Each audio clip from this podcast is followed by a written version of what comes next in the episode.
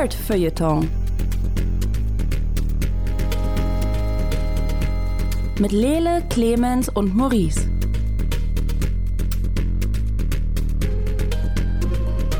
Hallo und herzlich willkommen zur 71.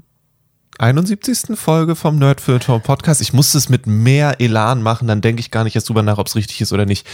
Mein Name ist Lele Lukas, mit mir hier im hosenlosen Studio ist Maurice Mathieu und der Nerd Feuilleton ist ja ein Podcast, wo wir uns über nerdige Dinge und alles, was damit zusammenhängt, unterhalten.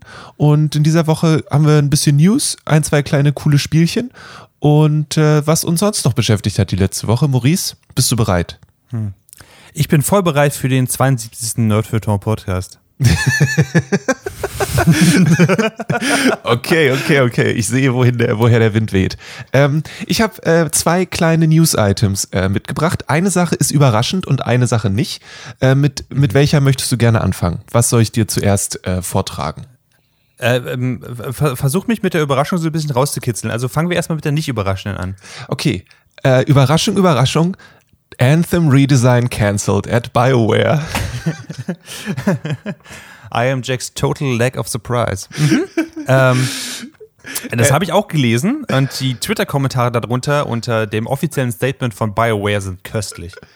ähm, tut mir auch ein bisschen leid, aber äh, ja. Leute, Leute möchten jetzt nach zwei Jahren dann äh, eine Geld-Zurückerstattung haben, weil sie so lange an das Spiel geglaubt haben und jetzt hat BioWare gesagt, ja, Leute, das große Anthem Next Update, was wir euch seit was, einem halben Jahr, einem Jahr vor die Nase halten, äh, in dem wir sämtliche äh, Fehler angehen, das wird es jetzt doch nicht mehr geben, weil äh, Economy is in Shambles, äh, Coronavirus, alles äh, drum und dran. Mhm. Äh, aber ihr könnt das Spiel trotzdem so weiterspielen, wie es jetzt gerade ist. Die Server bleiben noch an und die Leute sagen halt geschlossen, nee, danke. Was ähm, hart ist. Ja, also ich meine, ich, ich kann mir gut vorstellen, es ist, also Spieleentwicklung ist immer eine unglaublich komplexe, unglaublich teure und äh, sehr belastende Sache für viele Leute. Und wenn dann da einfach was ist und irgendwas nicht funktioniert, und ich bin mir sicher, dass es da eine Menge Sachen gibt, die sie einfach nicht so frei kommunizieren können, wie sie es gerne wollen würden. Ähm, aber natürlich ist es irgendwie tragisch, dass äh, Anthem auf in diesem Maße ein Rohrkrepierer ist äh, mhm. wie es sich jetzt herausgestellt hat. Ähm, das ist wirklich ein bisschen schade. Äh, aber hey, vielleicht kommt irgendwann ein Spiel zurück, in dem man in einer in einem äh, Iron Man Kostüm durch die Gegend fliegt und sich potenziell mit Drachen prügelt. Ähm, ich hätte, also an sich finde ich die Idee super. Vielleicht, vielleicht machen sie ja mit dem Mass Effect Remaster so viel Geld, dass sie nochmal Anthem äh, in, an, in Angriff nehmen können. Ähm, aber wir werden sehen. Und ich kann es mir nicht so richtig vorstellen, ehrlich gesagt. Oder also es ist ich, Zeit ich glaube, für die Modding-Community.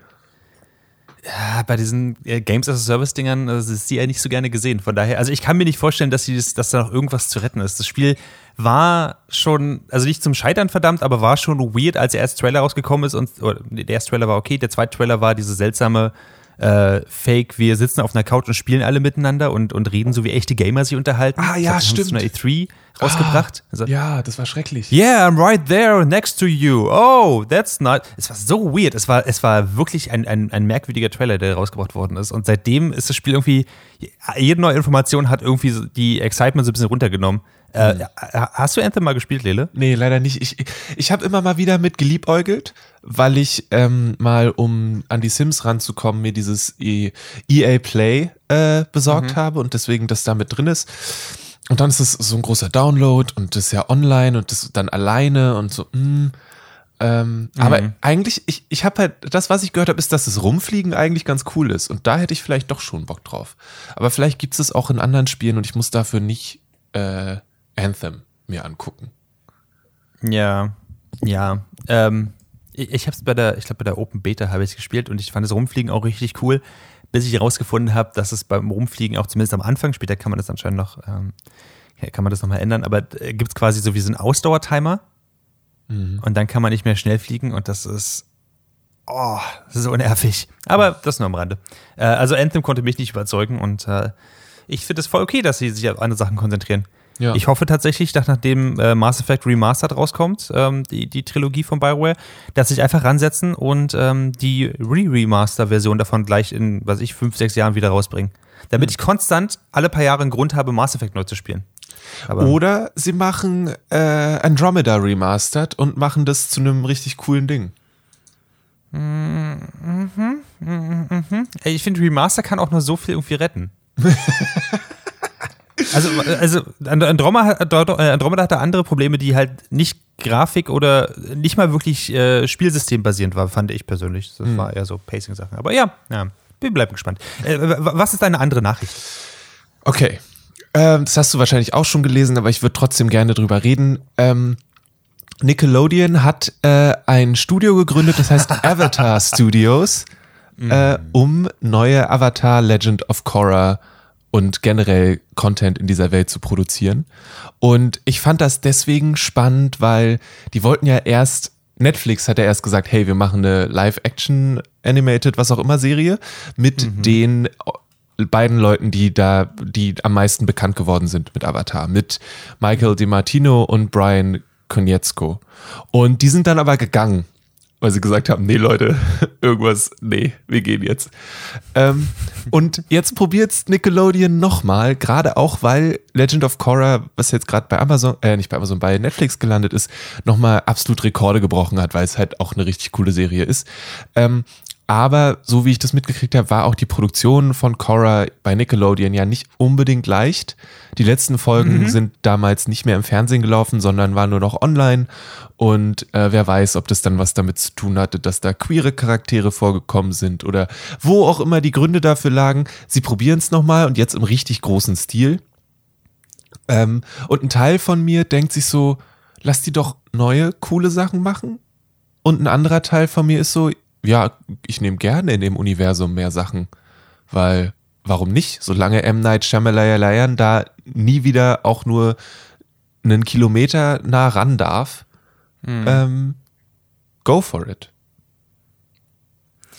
Ja, ähm, ich, ich verstehe dieses, dass sie auch neue Sachen machen, machen sollen, aber ich meine, haben sie das nicht mit Dragon Prince versucht? Da stimmt. war doch, glaube ich, einer der Creator stimmt, von, stimmt, von Avatar. Dragon Prince hat so mittel funktioniert, wa? Also Dragon Prince hat ja, also mittel funktioniert ist, finde ich, dann, dann gibt man denen eigentlich noch eine Menge Credit dafür. Ich, Dragon Prince hat für mich nur funktioniert, weil ich immer gesagt habe, okay, die brauchen einfach ein bisschen um Fahrt zu kommen. Das sind die Avatar-Leute, die kriegen das hin. Mhm. Ähm, und also an, für, auf seinen eigenen Beinen konnte das für mich nie stehen. Deswegen, ich, ich finde das Universum von Avatar ist einfach so groß, da sind noch nicht alle Geschichten erzählt. Ich freue mich super, wieder so ähm, ähm, in dieses Ding einzusteigen. Ich glaube, die arbeiten ich glaube, dieses Jahr sollen die Arbeiten an einem animierten Film losgehen. Das ist ja, wie gesagt, jetzt ein ganzes Studio, was das ganze Universum irgendwie ausbauen soll. Ich bin also echt gespannt, ähm, wie, ähm, also wie, wie, wie, es damit weitergeht. Ich, ich, ich bin immer noch so ein bisschen, ähm, ich, ich, ich, ich traue mich nicht zu hoffen, sagen wir es so. Weil ich meine, das, das wurde ja von Nickelodeon gegründet, oder, das Studio?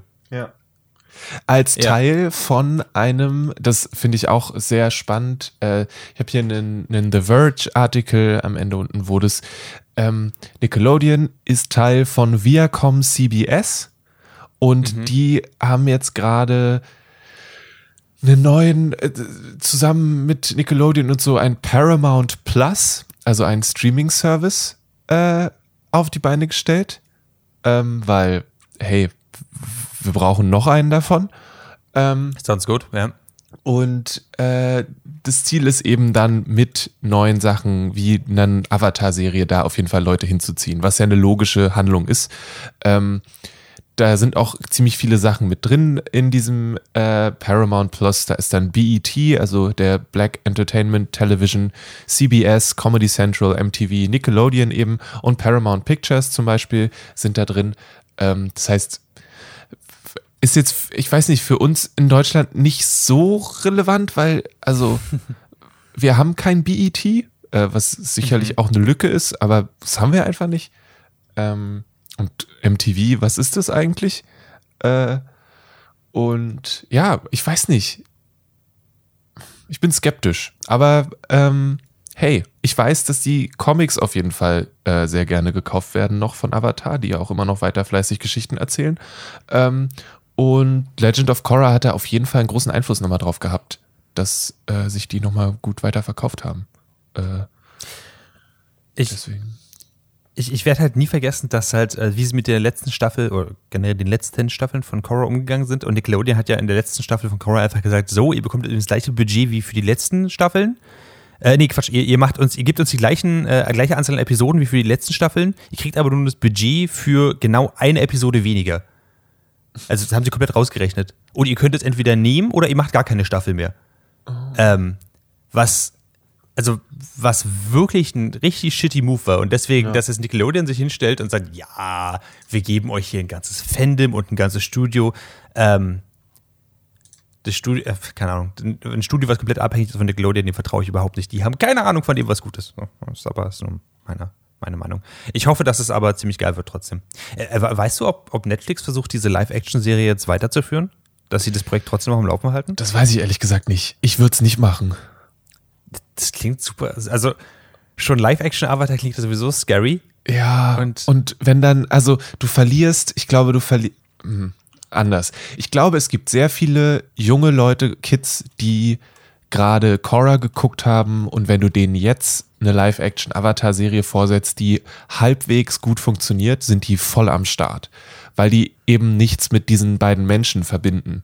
So. Aber sobald du eine gewisse ähm, sich ein bisschen im Internet rumgetrieben hast und so ein bisschen da ein Gefühl für bekommen hast, sind, glaube ich, und mitkriegst, dass diese beiden Menschen nicht mehr dabei sind, vergeht dir so ein bisschen die Lust daran.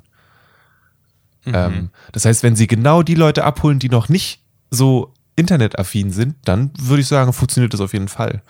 Ähm, gleichzeitig weiß ich gerade nicht, wie gut der Track Record von Netflix Live-Action-Serien für junge Erwachsene ist äh, oder für Kids, weil das hier der, der Dings mit dem König und so, was letztes Jahr irgendwann rausgekommen ist, das war an sich cool, aber man muss jetzt nicht, also dieses Bury Your Gaze-Ding ist jetzt nicht unbedingt notwendig. Ähm, keine Ahnung. Äh, und ich finde halt, wenn ich ganz ehrlich bin, Live-Action-Serien von Sachen wie Korra oder Avatar, die auch ein wirklich großes Fandom haben, es ist einfach ein gigantisches Minenfeld. Und du setzt die HauptdarstellerInnen einem unglaublichen Hass aus, wenn du nur sagst, dass sie diese Rollen spielen. Das geht schon los, bevor sie überhaupt anfangen, irgendeine Zeile zu lesen. Ähm, Ja, stimmt. Ähm, und ich, ich lese gerade so ein bisschen quer und äh, wenn die beiden Macher so ein bisschen sagen so, yo, äh, es gibt kreative Differenzen mit Netflix und der Streamingdienst soll die Vision der beiden Schöpfer nicht respektiert haben, ähm, le lese ich zumindest gerade einen Ja. Bericht, dann äh, klingt das nicht super geil. Wo wir gerade bei Fernsehsendungen sind und wilder Spekulation. Ähm, Ich habe äh, vorhin einen ähm, Tweet gesehen, wo es darum ging, dass es ein, wie heißt der, ähm, der den Witcher gespielt hat? Wie heißt der Schauspieler? Cavill, Henry Cavill. Henry Cavill, ja. dass es äh, eine- einen Instagram-Post gibt, wo er in so ein Spiegel guckt und er hat so, ein, so einen Text vor sich und die Wörter sind ähm, geblurrt, also dass man die nicht lesen kann. Und irgendjemand hat irgendwelche Software darauf angewandt und ist der Meinung, er hätte Wörter wie Paragon oder andere Mass Effectige äh, Wörter entschlüsseln können. Glaubst du, dass es möglich ist, eine Mass Effect Fernsehserie zu machen? Ich meine, wir hatten gerade The Expanse, die eine relativ schwierige Zeit hatte, aber auch eher wechseln musste, weil Sci-Fi nicht in der Lage war, dem die, die, ähm, den Platz zu geben, den es brauchte. Ähm, und wir haben ja ziemlich gute Sci-Fi-Serien. Und Henry Cavill als äh, Captain Shepard. Wie, was denkst du? Holt dich das hinterm Ähm. Ofen hervor? Oder bist du so, don't touch it? Don't you dare touch it. Äh, Also erstmal ähm, Mass Effect als äh, sowieso als diese äh, Sci-Fi-Opera als Serie fände ich total cool. Ich finde, ich denke, da gibt es eine, eine Menge Geschichten zu erzählen damit. Ähm, da Henry Cavill irgendwie auch das Einzige war am, am Witcher, was mir irgendwie gefallen hat, denke ich auch, dass es irgendwie funktionieren könnte mit ihm. Ich meine, Shepard war nie ein großer äh, Redenschwinger. Kommt auch an, wie man gespielt hat, nehme ich an. Ähm, also ich fände es theoretisch ganz cool. Ich versuche mir gerade dieses Instagram-Bild anzugucken, wovon sie das halt hergeleitet haben. Oh. Oh, dang. es sieht halt. Es sieht halt nicht wirklich. Ähm, wirklich verschwommen aus, oder? Also ich, also entweder es war Absicht, was ich fast schon glaube. Ähm,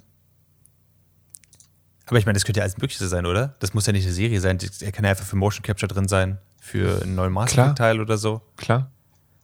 Ähm, ich, ich glaube, ich, ich würde mir einfach gerne einen neuen Mass Effect Teil wünschen, dass sie da versuchen nochmal ranzugehen. BioWare hat ja einen spotlosen Track Record. Ich meine. Und sie haben gerade Platz, ne? Sie haben jetzt gerade mit Anthem aufgehört, da können sie ja, ja richtig. Mass Effect anfangen. Ma Mass Effect Andromeda, also der vierte Teil der Serie, war ja ein absoluter Erfolg und ähm, hm. war generell von allen geliebt. äh, Anthem ist von, vom Start heraus super geworden, dann haben sie ihr Versprechen eingehalten und haben es besser gemacht. Ähm, und, und äh, also, Mass Effect 3 ist auch richtig gut gelandet. Von daher. Wobei ich ganz ehrlich sagen muss, Mass Effect 3 fand ich fantastisch. Ich mochte das Ende. Aber hey, speichere ich mich nicht. Ich ähm, ja, ich, ich bin gespannt. Ähm, es war ja auch vor irgendwie zehn Jahren, war ja schon ein Mass Effect Film angekündigt oder so. Ja. ja. Ich weiß nicht, ich, ich könnte ich könnt mir Henry Cavill nicht wirklich als Shepard vorstellen. Vielleicht als, als irgendjemand anders. Als, als ähm, Garrus. Nee, nicht als Garrus, als der, ah, oh, wie heißt der? Der eine Soldat, mit dem man unterwegs ist äh, am Anfang, mit denen man als Kaiden. Lady auch, genau, Caden. Ja. Oh, ja. Äh, ja, das, ja, stimmt, das, das sehe ich tatsächlich. Absolut schrecklich. Langweiliger Charakter von allen. Naja. ähm, so, äh, okay, also Mass Effect Henry Cavill. Äh, wer weiß, ob da aus dem Projekt noch was rauskommt. Ich, ich halte meine Ohren offen auf jeden Fall. Also, ja. wenn er es verschleiern wollte, hat er es nicht gut gemacht. Alright. Ähm, du hast eine Anime-Serie geguckt, äh, in hm. der sich ein alter Mann in einen Roboter verwandelt. Ist das korrekt? Ja, das kann man so sagen. Äh, Inuyashiki heißt das Ganze, The Last Hero. Ähm, und äh, basiert auch auf einer gleichnamigen äh, Manga-Serie äh, von Hiroya Oku. Und ähm, das, das ganze Ding ähm, ich, ich muss kurz überlegen, wie ich damit am besten anfange, weil, die, weil es, ist, es ist sehr schräg. Es ist, es ist nicht Jojo schräg, aber es ist schon sehr schräg. Also, in der ersten Folge ähm, äh, lernen wir eben äh, Inuyashiki kennen, was äh, ein, älterer Dude ist, der ist ähm, so Ende 50, der hat eine Familie, die ihn nicht so richtig leiden kann. Ähm, er hat zwei Kinder, die ihn nicht richtig so leiden können. Er lebt so ein bisschen vor sich hin. Er ist, er ist sehr nett, aber er, Leute, er lässt Leute halt über sich rüber ähm, äh, er watschelt die ganze Zeit und er selbst sieht halt er sieht halt wirklich alt aus. Er hat weißes Haar, er hat, er hat tiefe Falten, so hängende Wangen, er, er läuft die ganze Zeit so gebückt und ähm, äh, dann äh, in seinem Job läuft es auch nicht richtig gut, niemand, niemand beachtet ihn und so. Er, er, man würde sagen, er hat eigentlich ein ziemlich trauriges Leben. Ähm, und er guckt auch immer so ein bisschen traurig, aber er ist für seine Familie und so da und das ist schon alles, das ist soweit gut für ihn. So. Ähm, und dann lernt er aber, übrigens, er hat jetzt Krebs und zwar schon im Endstadium und er hat vielleicht noch ein paar Wochen zu leben. Ähm, und er sagt es seiner Familie gar nicht so richtig äh, am Anfang. Die, die, äh, die Ärzte sind so, ja, hätten wir es früher erwischt, naja, jetzt ist egal. Drei Wochen hast du noch. Also es ist alles, es ist sehr, sehr kalt und du fühlst mit diesem armen Menschen sofort mit. Und mhm. das ist, was ihn Shiki als Serie wirklich gut macht. Ähm, du fühlst mit den Protagonisten äh, oder mit den, mit den Figuren in diesem äh, Anime ziemlich gut mit. Das ist alles sehr slice of lifeig. Ähm, aber halt mit einer ordentlichen Portion Drama und, und, und wirklich äh, Tragödie. Jetzt geneigte HörerInnen werden, werden sagen, Moment, ging es nicht um Roboter? Ja. Ich wollte auch gerade fragen, geht er, was, wo, wo, wo kommt jetzt hier der Roboter rein? Er, er geht zum, ähm, einfach nur zum, zum Wein und allein sein geht er auf so einen kleinen Berg in einem Park. Mhm. Ähm, oh, und bittet eigentlich nur darum, dass er irgendwie leben möchte. Ähm, und in dem Moment, und jetzt Stay with me here, folks. Mhm. Kracht ein multidimensionales Raumschiff in ihn rein, zerstört seinen Körper von mehrdimensionalen Wesen. Ähm, äh, wird dann gesagt, oh, verdammt, ich glaube, wir haben äh, organisches Material getroffen. Ja gut, dann lasst äh, uns das sofort wieder hinbiegen und dann hauen wir hier ab, damit sie es nicht verfolgen können. Ähm, und dann hört man quasi, dass sie miteinander diskutieren, so, ja, wir haben aber nichts, um die wieder, äh, wir haben nur äh, Militärmaschinen hier, um die wieder aufzubauen. Die könnten den ganzen Planeten in die Luft jagen, wenn wir sie damit neu bauen. Ja gut, machen wir, komm. Äh, sonst haben wir ja nichts. Also sammeln sie quasi sein, äh, sein Consciousness auf, packen das in so einen kleinen blauen Ball und bauen da einen, einen Roboter quasi. Also wirklich einen kompletten Roboter, ähm, der genau aussieht wie er, genau so alt, wie er nun mal ausgesehen hat. Ähm, nur, dass er jetzt eigentlich eine Maschine ist ähm, und wacht einfach im nächsten Moment auf und so, ah, okay, was ist denn da, da passiert? So, er dachte also, er hat es er hat's ein bisschen geträumt. Und es denkt er so lange, bis sich plötzlich, nachdem er das nächste Mal was gegessen hat, sein Arm zu einer, ähm, äh, zu einer Strahlenkanone quasi aufschraubt, weil das ganze Ding basiert so ein bisschen darauf, dass alle seine, seine Körperteile sind so ein bisschen so modular, die, also wie so ein Transformer, äh, ähm, können sie sich halt aufmachen und dann äh, sieht, kann man in den Körper reingucken, der halt hohl ist. Und dann klappt sich sein Gesicht so nach vorne weg und sein Kopf ist dann eben hohl mit dieser blauen Kugel da drin und so. Oh, wow. Das sieht sehr, sehr freaky aus. Ja.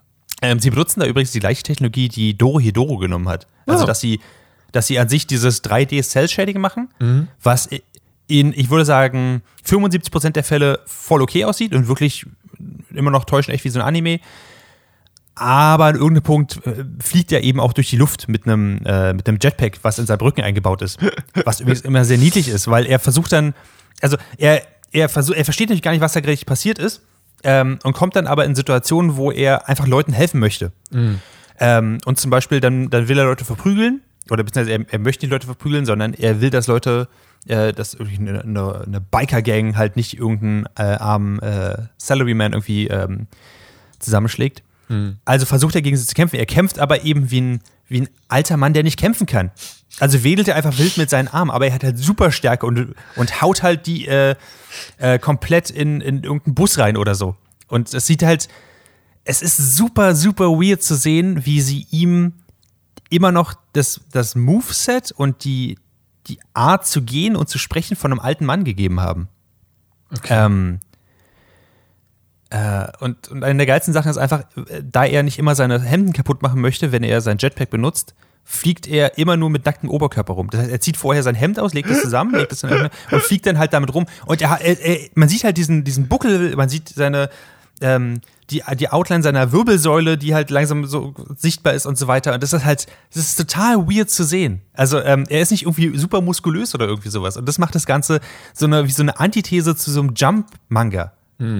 Denn jetzt kommt's, an demselben Abend auf demselben Hügel war auch ein 17-jähriger Schüler. Und der 17-jährige Schüler, ähm, dem ist das gleiche widerfahren. Der ist also auch zu einem Roboter geworden, kann das aber viel besser kontrollieren, natürlich schon. Ähm, und jetzt würde man als äh, äh, beliesener äh, Manga-Leser äh, eigentlich sagen, ja, dann ist natürlich der, der Junge, der Hübsche, der, der sein Leben noch vor sich hat, das ist der, der zum Held wird. Ähm, und der, der Alte wird ja vielleicht der Böse oder so. Es ist aber eben genau umgedreht. In der zweiten Folge lernen wir dann nämlich mehr über diesen jungen Schüler, äh, äh, dessen Name Hiro äh, Shishigami ist. Ähm, und Hiro Shishigami, Hiro ist ganz schön, mh, na, ich würde sagen, detached. Ähm, Okay. seine, seine Lieblingsaufgabe ist jetzt quasi, er geht einfach in irgendwelche Häuser rein und bringt einfach die gesamte Familie um. Und wartet, dass sie aber noch um, um ihr Leben betteln, weil nur dann fühlt er sich lebendig. Oh, wow. Das ist düster. Es ist krass düster und, und deswegen, ich, ich weiß, ich spoilere jetzt ein bisschen, aber ich muss euch das sagen, weil ich war nicht bereit, als ich diese Serie angefangen habe, dass es so düster wird. Die Serie ist natürlich traurig, die Serie ist auch wirklich hart düster. Im Sinne von, ähm, er geht rein, er, er schießt dann erst äh, eine, ähm, äh, eine, eine Frau, die gerade, glaube ich, Essen kocht und dann geht er ins Bad und im Bad sieht man gerade, wie ein Vater mit seinem, mit seiner, ich glaube, vier, fünf Jahre alten Tochter da badet. Ähm, und er sagt halt, yo, ich habe übrigens gerade deine Frau erschossen und ich werde jetzt gleich dich erschießen. Ähm, und dann fängt der Vater an zu, zu weinen und sagt, aber äh, bitte das wenigste mal mein Kind in Ruhe. Nein, ich werde auch dein Kind töten. Ähm, worauf er sich dann quasi wegdreht, man sieht ihn eine Weile weinen und dann schießt er ihn in den Rücken, wodurch ähm, er sich quasi, weil er das versucht hat, das Kind in den Arm zu nehmen, auf das Kind drauflegt und das Kind im eigenen Blut ertrinkt. Es ist so fucking dark. Es ist so Wow. grausam. Das Es- ist echt es ist wirklich- heft- heftig. Es ist, es ist eine der heftigsten Sachen. Also im Sinne von, wenn, wenn ihr, ähm, ich, ich fand ja teilweise auch halt ein bisschen krass, wenn man sowas wie Attack on Titan gesehen hat, wie die Leute gegessen worden sind, weil es ja diesen, diesen übertriebenen Realismus hat, in der Art, wie die gezeichnet sind und wie, wie die dann auch gegessen werden und so. Das ist irgendwie nicht schön. Aber Inuyashiki ist also wirklich da wird einem übel von. Es ist so unangenehm. Ähm, und ähm, diese beiden Figuren, also Inuyashiki und Hiro, das sind quasi absolute Gegensätze. Ähm, der Protagonist Inuyashiki fühlt sich nur lebendig, wenn er Leuten helfen kann. Weil das, also wenn er, wenn er Leuten, Leute retten kann, weil das steht für ihn, dass er immer noch menschlich ist. Hm. Während Hiro Leute umbringen muss, weil nur dann fühlt er sich was, dann fühlt er was, ah, die haben, äh, ich, ich füge äh, Emotionen zu und, und Drama und Leid und so weiter und jetzt weiß ich, ich bin lebendig immer noch. Ja. Ähm, und das ist eine total tragische Geschichte. Und es geht um diese beiden Figuren und es geht immer so ein bisschen rein und raus aus Slice of Life. Zum Beispiel in einer Folge versucht, äh, folgt man, man folgt auch mal auch da abwechselnd den beiden, ähm, folgt man einfach Hiro, wie er versucht, einem depressiven Schulfreund zu helfen, dass er wieder zur Schule geht, weil er ähm, halt gebullied wird. Ja. Und der liest halt einfach mit die Manga. Und das ist halt, es ist wirklich krass, weil, er, weil du langsam halt seine Motivation so ein bisschen verstehst, auch wenn das nicht schön ist.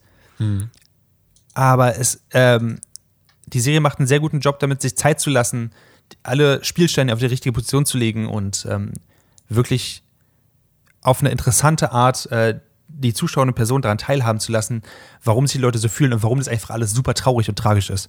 Ähm, und das macht, die Serie ist, ist in der Hinsicht wirklich, wirklich krass gut. Okay. Ähm, Also nichts für schwache Nerven, aber macht am Ende ist es doch wert, das durchzustehen. Äh, für mich auf jeden Fall. Es war eine der, äh, der spannendsten Anime-Erfahrungen, die ich auf jeden Fall hatte in den letzten Jahren. Auch weil die Serie, also es kommt halt dieses, dieses Gore-Element darin vor, aber die Serie sühlt sich darin nicht. Ähm, also es ist nicht so, ich- nehmen wir als, als bestes Beispiel, Gegenbeispiel äh, Jojo's Bizarre Adventure, Ja. wo man dann halt z- zertrümmerte Hand sieht oder einen Kiefer, der weggeschlagen wird oder so und dann sieht man die, die also äh, so geht es nicht. Es geht eher darum, um den emotionalen Impact, den die Serie quasi damit erreichen möchte. Ähm, und das macht sie halt wirklich, wirklich gut. Und es ist halt teilweise auch super bizarr, weil er zum Beispiel ähm, Hiro, äh, er, er hat halt keine Waffe, sondern er muss einfach nur eine Fingerpistole quasi machen und Bang sagen. Und dann schießt er quasi wie eine, wie eine Luftdruckpistole irgendwie ab. Ja. Ähm, und es ist super bizarr, wie man diese, dieses, äh, diese Art nimmt, um, um Schaden zu fügen und dann aber eben halt tote Kinder, die im Blut ertrinken sieht. Es ist, es ist echt, echt wirklich weird.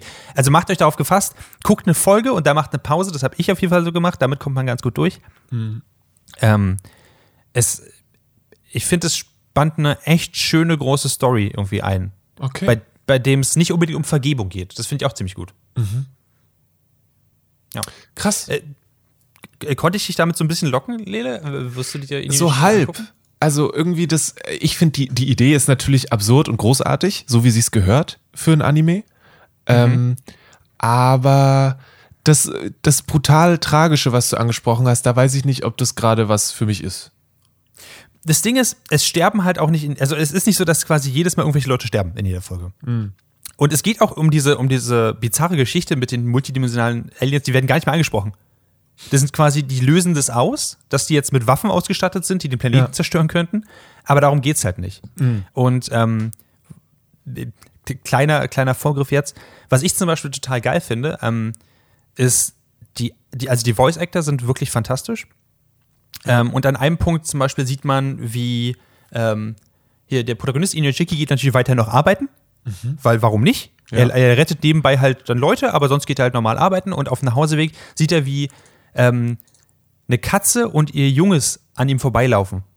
Und dann hört man bloß, wie äh, Reifen quietschen und die Katzenmama wird überfahren. Und schon im, in diesem Moment schon habe ich sofort einen Kloß im Hals und er rennt halt hin und, und versucht halt irgendwas zu machen, aber er weiß, er kann halt nichts machen. Ähm, also, also fängt er einfach an zu weinen und, und äh, äh, man sieht halt einfach nur, wie er ganz sagt, ja, lieber Gott, bitte, bitte, bitte, lass das nicht wahr sein. Und äh, dann schaltet er quasi für sich die Fähigkeit frei, ähm, bestimmte Wunden zu heilen. Was super spannend ist, was er als nächsten Schritt für sich dann zum Beispiel sieht. Ähm, und also ich will nur sagen, es geht nicht nur um Tod und Verderben und so, es geht auch um, um schöne Sachen. Es geht ein Auf und Ab. Es ist eine, es ist eine Slice-of-Life-Sache mit Superkräften quasi da drin und einer Idee, wie man diese Superkräfte quasi benutzen könnte. Es ist, es äh, stellt unglaublich spannende ethische Fragen in den Raum. Ähm, aber es ist wirklich sehr brutal und sehr viele Trigger Warnings von, von Death zu, zu Child Abuse, zu Sexual Abuse, zu Drug Abuse, zu, oh mein Gott. Ähm, ich, ich weiß, ich mache jetzt nicht den besten, ähm, äh, nicht den besten Case dafür, dass man sich die Serie mal auf einem entspannten, langsamen Sonntagnachmittag anguckt, aber ähm, ich würde empfehlen, wenn du irgendwie den Magen dafür hast und sagst, okay, du guckst eine Folge und dann lässt du es sacken und, und du hältst dich da, äh, darüber vielleicht oder so, würde ich dir es echt empfehlen, Lele. Ich, ich glaube, Okay. das könnte was für dich sein. Ähm, die Serie besteht aus elf Episoden. Ähm, guckt sich also, wenn man nicht so viele Pause dazwischen machen müsste, relativ leicht weg. Und es gibt einen Live-Action-Film, den ich nicht gucken werde. Auch wenn der Trailer fantastisch aussieht dazu. Schade, schade. Ja, nice. Äh, oder ja, auf jeden Fall cool. Inuyashiki, wo kann ein Mensch sich das angucken, wenn äh, Mensch Interesse hat? Äh, auf Netflix ist es. Auf Netflix. Okay, sehr gut. Ähm, hm, hm, hm. Ich habe die ersten anderthalb Folgen von The Good Place geguckt. Okay, Und- tell me everything. Ähm, ich fand's sehr, sehr gut. Ich finde die Stimmung cool. Ich finde die, die Ideen großartig. Ich kann das, glaube ich, nicht alleine gucken, weil mich diese Form von Humor für mich, ich finde es super lustig, aber auch super unangenehm. Ähm, Okay. Ich ganz kurz, haben wir im Podcast schon mal über The Good Place geredet? Ich glaube Wissen- nicht. Ich glaube, du musst noch mal genau erklären, was es überhaupt ist, weil wir also, haben. w- wissen HörerInnen schon, schon, wa- warum ich Good Place liebe oder haben wir das nur in der, in der Radiosendung angesprochen? Ich bin mir gar nicht sicher gerade. Wir haben in jedem Format, was wir machen, schon mal über The Good Place Nein, gesprochen. das stimmt nicht. Ich gehe gerade die alten Folgen Also, zurück. Ich glaube nicht, dass ich jemals Place- Good Place geredet habe. Ähm, es geht darum, dass eine äh, junge Frau wacht oder äh, wird, die, die Show beginnt damit, dass sie in einem Büro sitzt und ihr sitzt ein sympathischer älterer Herr gegenüber und der sagt, hey, du hast alles richtig gemacht, du bist gestorben und du bist jetzt aber äh, im Good Place und da kommen nur die Leute hin, die alles in ihrem Leben richtig gemacht haben. Du hast 100 Punkte gemacht in jeder Sache, du warst eine richtig klasse Person und herzlich willkommen. Und hier ist übrigens äh, dein Soulmate, ähm, der ist ein Ethikprofessor und äh, hier sind deine Nachbarn. Die eine ist eine super arrogante Philanthropin wahrscheinlich, ist noch nicht ganz klar. Und äh, ihr Soulmate ist ein äh, buddhistischer Mönch, der ein Verschwiegenheitsgelübde abgelegt hat und das auch im Good Place weiter aufrechterhält. Und äh, nachdem der ältere Herr gegangen ist, um sich um andere Sachen zu kümmern, guckt die Hauptperson ihren Soulmate an und sagt, hey, du bist doch auf meiner Seite, oder? Und er so, ja, wir sind Soulmates. Und sie so, ich, äh, es ist eine Verwechslung. Ich habe nur Scheiße gebaut in meinem Leben. Ich war ein riesen Arschloch. Ich habe alten Leuten nicht medizinische Medizin verkauft und damit meinen Lebensunterhalt verdient. Und wenn mich jemand gefragt hat, ob ich was fürs, für die Umwelt tun will, habe ich äh, ihnen Stinkefinger gezeigt und bin weitergelaufen.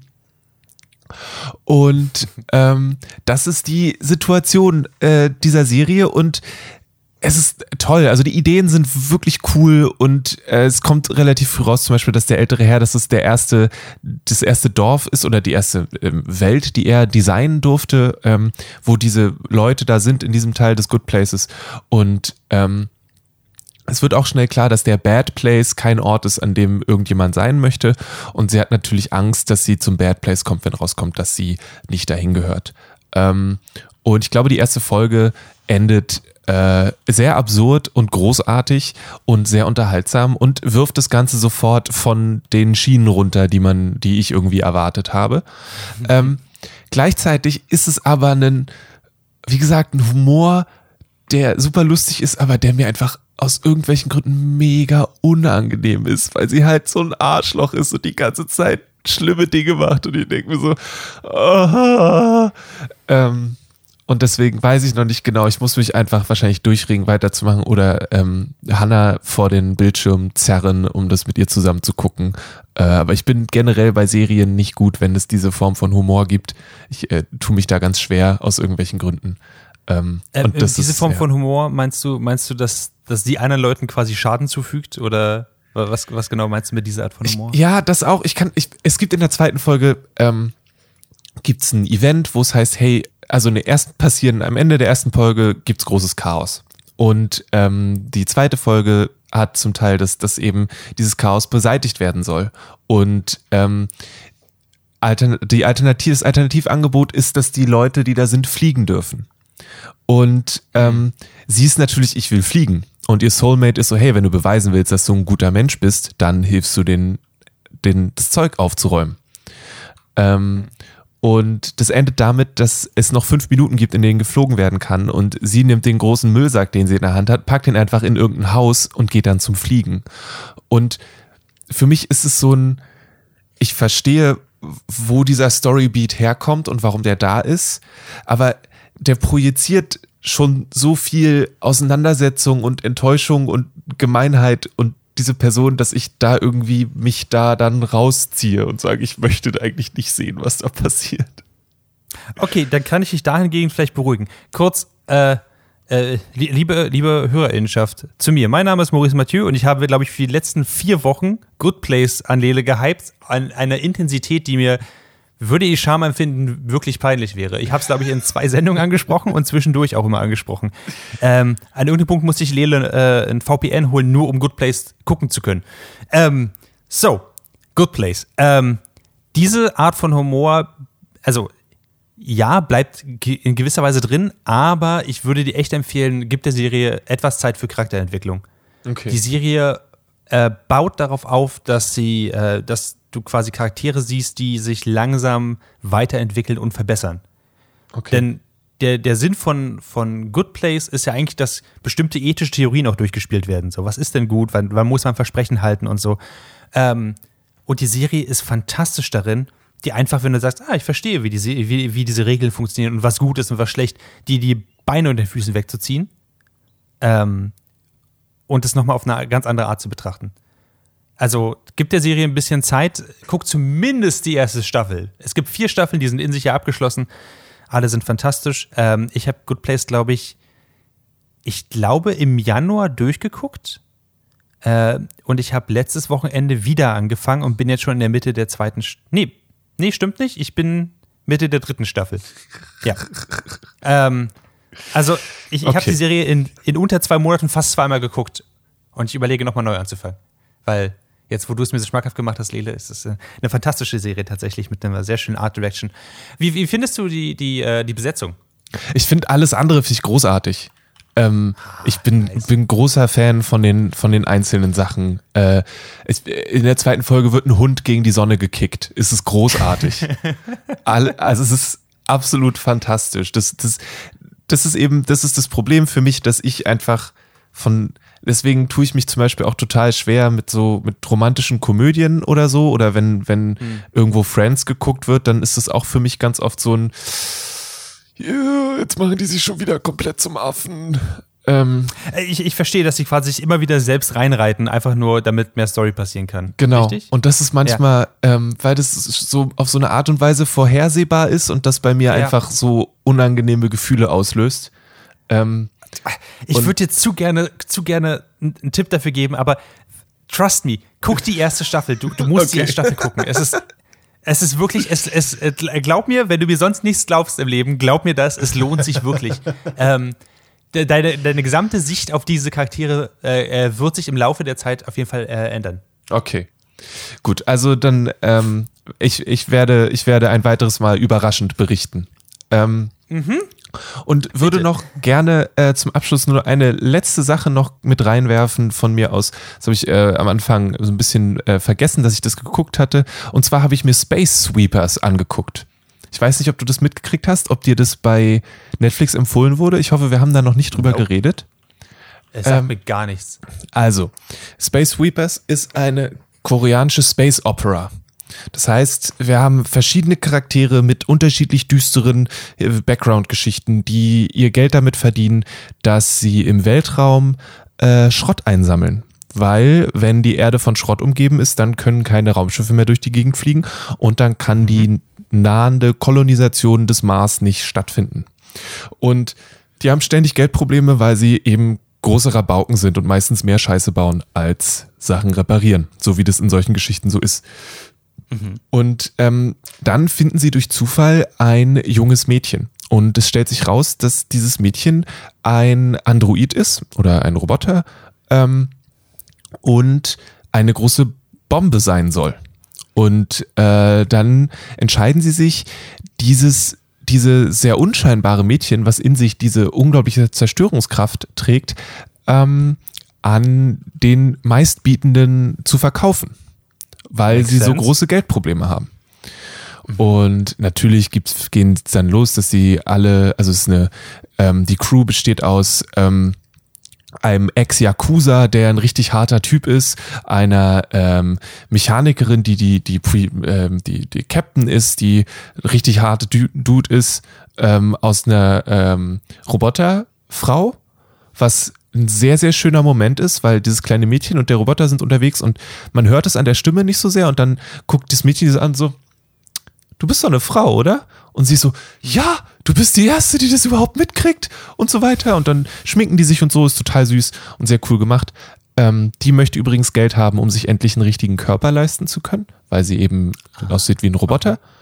Ähm, und dann ist da noch der Typ, dem wir am meisten folgen und der braucht Geld, weil seine Tochter bei einem Unglück äh, ums Leben gekommen ist und er ihren Körper bergen möchte und dafür aber nicht genug Geld hat, weil die Organisation, die eben in den Weltraum geht und die Körper wieder einsammelt, woll richtig viel Kohle dafür haben. Und das hat er natürlich nicht. Also machen sie sich auf, die, auf den Weg, das irgendwie dieses Mädel zu verscherbeln, um das Geld zu machen. Und es geht natürlich alles schief und so weiter und so fort. Und es gibt einen großartigen, also keinen großartigen, einen sehr platten Bösewicht, ähm, der aber irgendwie auf eine gewisse Art und Weise alles verkörpert, was gerade in unserer Zeit an Kapitalismus und wir gehen auf andere Planeten so passiert. Ähm, das kann man kritisch sehen, weil es sehr platt ist, aber gleichzeitig, ich fand es total cool, weil er eben alle Elon Musks und Bezos in sich vereint und ich das eigentlich dann äh, ganz cool fand, wie das gemacht ist. Ähm, Und was ich auch sehr cool finde, ist, wie der Film mit Sprache umgeht, weil ist ja im Weltraum, ist die Zukunft und so. Alle haben so ein kleines blaues Ding im Ohr und das ist so ein bisschen wie ähm, per Anhalter durch die Galaxis, dass sie sich alle gegenseitig verstehen, aber trotzdem ihre eigenen Sprachen sprechen. Und es gibt eine Szene, wo ein Polizist auf dieses Raumschiff von unserer Truppe kommt und einfach auf Dänisch spricht. Und die verstehen ihn alle, aber er plappert halt weiter auf Dänisch. Und das fand ich so cool, weil es ein Aspekt ist, den ich sonst so in Sci-Fi-Filmen noch nicht so gesehen habe. So. Ähm, weil es vollkommen logisch ist, dass es unterschiedliche Sprachen gibt. Und wenn Technologie so weit geht, dass wir uns Sachen so übersetzen können, dann, na klar, ähm, ist es eine vollkommen nachvollziehbare Sache. Ähm, und das fand ich sehr, sehr cool gemacht. Und der Film sieht großartig aus. Die Kampfsequenzen sind mega cool. Die generell, die Visuals sind fantastisch. Die Story ist ähm, sehr vorhersehbar äh, und ein bisschen platt. Aber ich hatte trotzdem viel Spaß. Und ich glaube, Hm? jemand wie du, der auf so manche Storybeats, glaube ich, anders reagiert als ich, wo ich dann so bin, ja, okay, es ist halt so, wärst du so, ach komm Leute, hört mir auf mit dem Scheiß, dafür habe ich keine Zeit. Ähm, und äh, ich würde dir trotzdem empfehlen, das anzugucken, einfach weil es so cool aussieht und weil da schon ein paar schöne Ideen drin sind, was eben dieses Science-Fiction-Ding angeht. Würdest du sagen, dass es eher in Richtung Comedy geht oder eher in Richtung Adventure Action oder ist es äh, Es ist Adventure Action, es hat manchmal Comedy-Elemente. Mhm. Ähm, ich glaube, es versucht ganz viel zu sein und schafft nichts davon so richtig. hm, Und es hätte Okay. vielleicht auch 20 Minuten kürzer sein können. ähm, aber als Science-Fiction-Film, der einfach nicht äh, Mark Wahlberg oder Tony Stark mit dabei hat, finde ich Hm. total cool, mal was anderes zu sehen, mal keinen einzigen Schauspieler wiederzuerkennen oder Schauspielerin. Ähm, ich, ich, ich finde das Setting halt total toll. Also Ja. das, das finde ich sehr spannend und ähm, auch wie, die, wie sie mit Sprache umgehen, was du gesagt hast, finde ich total spannend. Also da habe ich, da hätte ich Bock drauf. Ähm, jetzt sagst du, dass die Story ein bisschen vorhersehbar ist. Es muss ja nicht schlecht sein, wenn die Charaktere irgendwie likable genug sind, dass man, ähm, dass man trotzdem gerne weiterguckt. Wie, wie würdest du sagen? Ist das für mich hat es tragen die funktioniert. Charaktere das? Ja, okay. es sind halt, es sind ziemliche Klischee-Charaktere. Also der ehemalige Yakuza ist halt so ein, ich bin der Coolste und wenn ihr mich damals gekannt hättet, würdet ihr euch mir gegenüber respektvoll verhalten. Ähm, Okay. Und hat halt eine Axt dabei, weil er früher halt ein krasser Yakuza mit einer Axt war. Ähm, Of course. und äh, die, die Captain ist halt als eine super taffe Braut, immer mit Sonnenbrille, immer, hat immer das letzte Wort und äh, macht alle fertig, die ihr in den Weg kommen und so. Es, es macht auf eine simple und flache Art und Weise viel Spaß. okay, also mein Interesse hast du auf jeden Fall. Ich werde mir nebenbei gleich mal den Trailer angucken. Red ruhig weiter. Genau, das war äh, Space Sweepers, äh, heißt der, glaube ich, ist bei Netflix. Äh, könnt ihr euch den angucken, wenn ihr mal Lust habt, einen Abend mit äh, koreanischer Science Fiction zu verbringen, weil davon gibt's nicht so viel. Und wenn ihr dann sagt, oh ja, so richtig geil war das jetzt nicht, ich brauche irgendwie, ich mag das Setting und ich möchte mehr davon, aber hm, dann schaut euch nach dem Anime oder Manga Planetes um. Da geht es auch um eine Crew, die im Weltraum Schrott einsammelt und der ist ein bisschen, der bleibt ein bisschen mehr am Boden der Tatsachen äh, und ist äh, dementsprechend vielleicht ein bisschen zugänglicher, nicht unbedingt, aber weniger flach auch. Ähm, das wäre vielleicht dann noch was. Aber ja, genau. Das ist ein Film, den kann ich an sich empfehlen, wenn ihr ein bisschen Popcorn-Kino haben wollt. Die Visuals sind fantastisch. Oder? Also ich, ich, ich, ich, guck's mir gerade an, also von den, von den sehr abgefuckt aussehenden äh, Interiors von diesem Raumschiff Ja. oder dieser, dieser Station, die äh, so ein bisschen Firefly-Vibe auch wirklich mithaben, auf, auf die Art, wie diese zerschlissenen Polster da aussehen und so, was ich wirklich cool finde. Zu den absolut überdrehten, ich, ich will nicht Transformers sagen, weil das, das klingt sehr negativ, aber diesen, diesen sehr glatten, sehr coolen äh, Space-Fights äh, mit sehr viel Lensflares und Pew-Pew, ähm, finde ich das ziemlich geil, ehrlich gesagt. Er hat wirklich so einen leichten Expanse-Vibe, hast du recht. Also, ähm, und da ich bei Expanse leider ausgestiegen bin und mich nicht erinnern kann, wo ich wieder einsteigen kann. ähm, Wahrscheinlich in der ersten Folge. Ja, aber ich bin nicht bereit, nochmal drei Staffeln davon zu sehen. Das ist mein Problem. Deswegen, äh, vielleicht- wo du wieder einsteigen kannst. Es ist irgendwo, glaube ich, in Staffel 2 oder 3, aber ich habe ich hab, ich hab das jetzt schon zweimal versucht, bei Expanse wieder einzusteigen, nachdem sie ihren Sprung auf, von, von Netflix auf Amazon gemacht haben. Ja. Ähm, und bei beiden Malen war es so, dass ich für bestimmt eine halbe Folge eine, eine Staffel, äh, eine Folge gesehen habe, wo ich dachte, ah ja, das ist die letzte, die ich gesehen habe. Äh, oder das ist, das ist die nächste, die ich sehen müsste. Und dann gemerkt habe, die habe ich schon gesehen. Die nächste auch.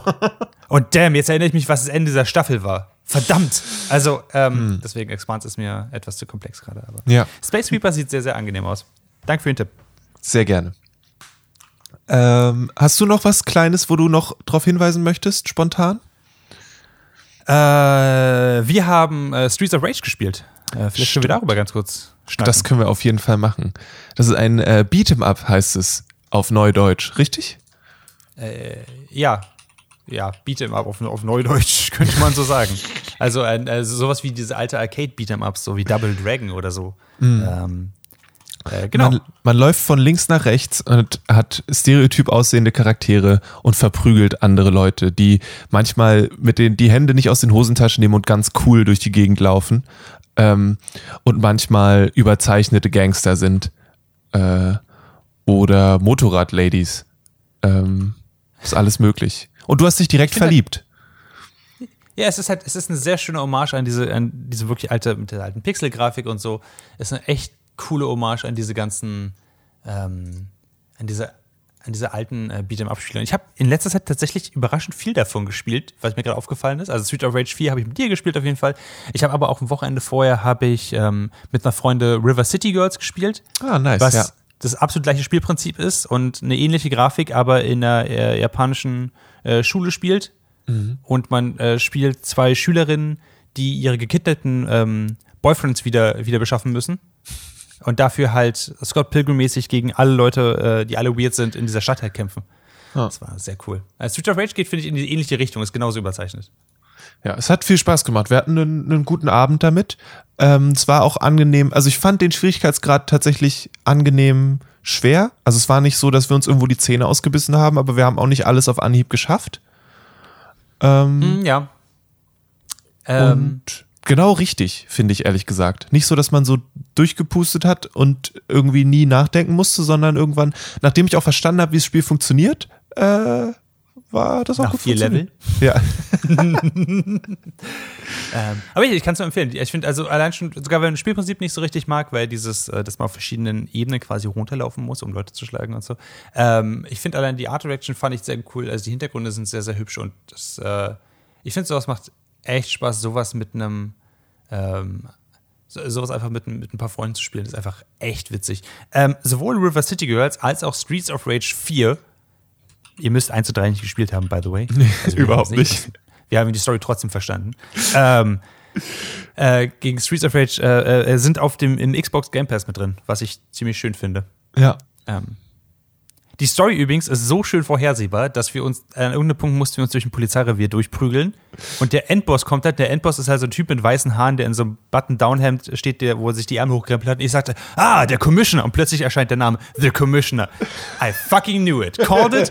ähm, das ist, das ist die Art von, von übertriebener Story, die, an die man sich hier gewöhnen muss. Und äh, das macht das ist wirklich gut. Ja. Das Ding ist, es gibt auch nicht mehr über Street of Rage zu sagen, oder? Nee, also eigentlich es ist nicht. Halt, es ist das, was es ist. Es ist ein, es ist ein Beat'em Up. Wenn ihr, ähm, wenn ihr klischeehaft leicht bekleidete Frauen in Spielen nicht gut findet, dann ähm, ist es das falsche Spiel für euch. Äh, und es gibt auch andere Charaktere. Es gibt also auch andere Charaktere. Das ist nur, es ist eine Sache, die könnte ein Mensch dazu sagen. Ähm, äh, ja, aber ja. ich fand's jetzt, also keine Ahnung, wenn es den Mass Effect gemacht hätte und von den Bildeinstellungen ständig irgendwo raufgehalten hätte, dann hätte ich gesagt, eh, aber das passiert eigentlich nicht. Deswegen war ich persönlich cool damit. Ich kann verstehen, wenn es Leute nicht sind. Ich, ich, was ich halt cool fand, war, dass sie, ähm, also das, das, man kann ja auswählen aus einer verschiedenen Anzahl von also verschiedenen äh, Charakteren, dass sie beide so übertrieben dargestellt haben. Mhm. Also, äh, du hast es schon gesagt, die, äh, die, die Boobs von dem Dude wackeln mindestens genauso sehr mit so viel Physik wie die von der Lady daneben. ähm, und das ist bei, bei dieser Art von Spiel ähm, schon wirklich, also so ein bisschen Standard, aber man kann es viel, viel schlimmer machen, was nicht die mhm. beste Entschuldigung dafür ist. Aber ich finde, sie haben eben auch Charaktere reingebracht, die nicht, die einfach komplett normal aussehen. Ja. Ähm, den Charakter, den ich spiele zum Beispiel, das ist, äh, das ist nicht Standard für dieses Genre und ich finde cool, dass sie da eine Alternative hingegeben haben. So. Ja, du verprügelst Leute mit einem Bass. Das ja, ist schon das cool. ziemlich nice. Ja. Alright. Äh, River City Girls ist das eine, Streets of Rage 4 ist das andere. Beide werden von uns auch nochmal stark empfohlen. Äh, genauso wie weiterhin The Good Place. Ähm, die nächste Folge von Maurice empfiehlt euch den Good Place. Hört ihr nächsten Freitag um 19 Uhr bei Alex Berlin. Wenn ihr da keine Zeit habt, dann hört einfach den nächsten Nerd für Tor Podcast. Das macht ihr am besten, indem ihr den Podcast abonniert oder regelmäßig auf dragonseedeverything.com vorbeischaut. Wenn ihr das Ganze richtig cool findet, dann lasst uns gerne eine Review da bei Apple Podcasts. Freuen wir uns riesig drüber. Und wenn ihr Leute in eurem Leben habt, die vielleicht auch noch einen nerdigen Podcast in ihrem Podcast-Feed gebrauchen könnten, dann empfehlt uns doch auch gerne weiter. Das wäre unglaublich dufte von euch. Vielen, vielen Dank fürs Zuhören. Mein Name ist Lele Lukas. Vom Good Place geredet hat Maurice Mathieu. Mhm. Ähm, und äh, wir hören uns hier in zwei Wochen wieder. Ähm, und äh, zwischendrin schaltet doch mal mittwochs ein. Der Lele hatte nämlich gerade seine 200. Sendung mit All You Can Eat, der Musikshow bei Alex Berlin. Yes. Äh, wie, wie, wie, ich habe die natürlich gehört, Lele, aber wie lief die? Lief die gut? Sie lief gut, ja. Sie lief gut. Yes! I knew it! Natürlich alles nur für die Serie hier, äh, für, für, die Show hier. Alles klar, äh, wir hören uns in zwei Wochen wieder. ähm, vielen Dank fürs Zuhören und bis dann. Bis dann.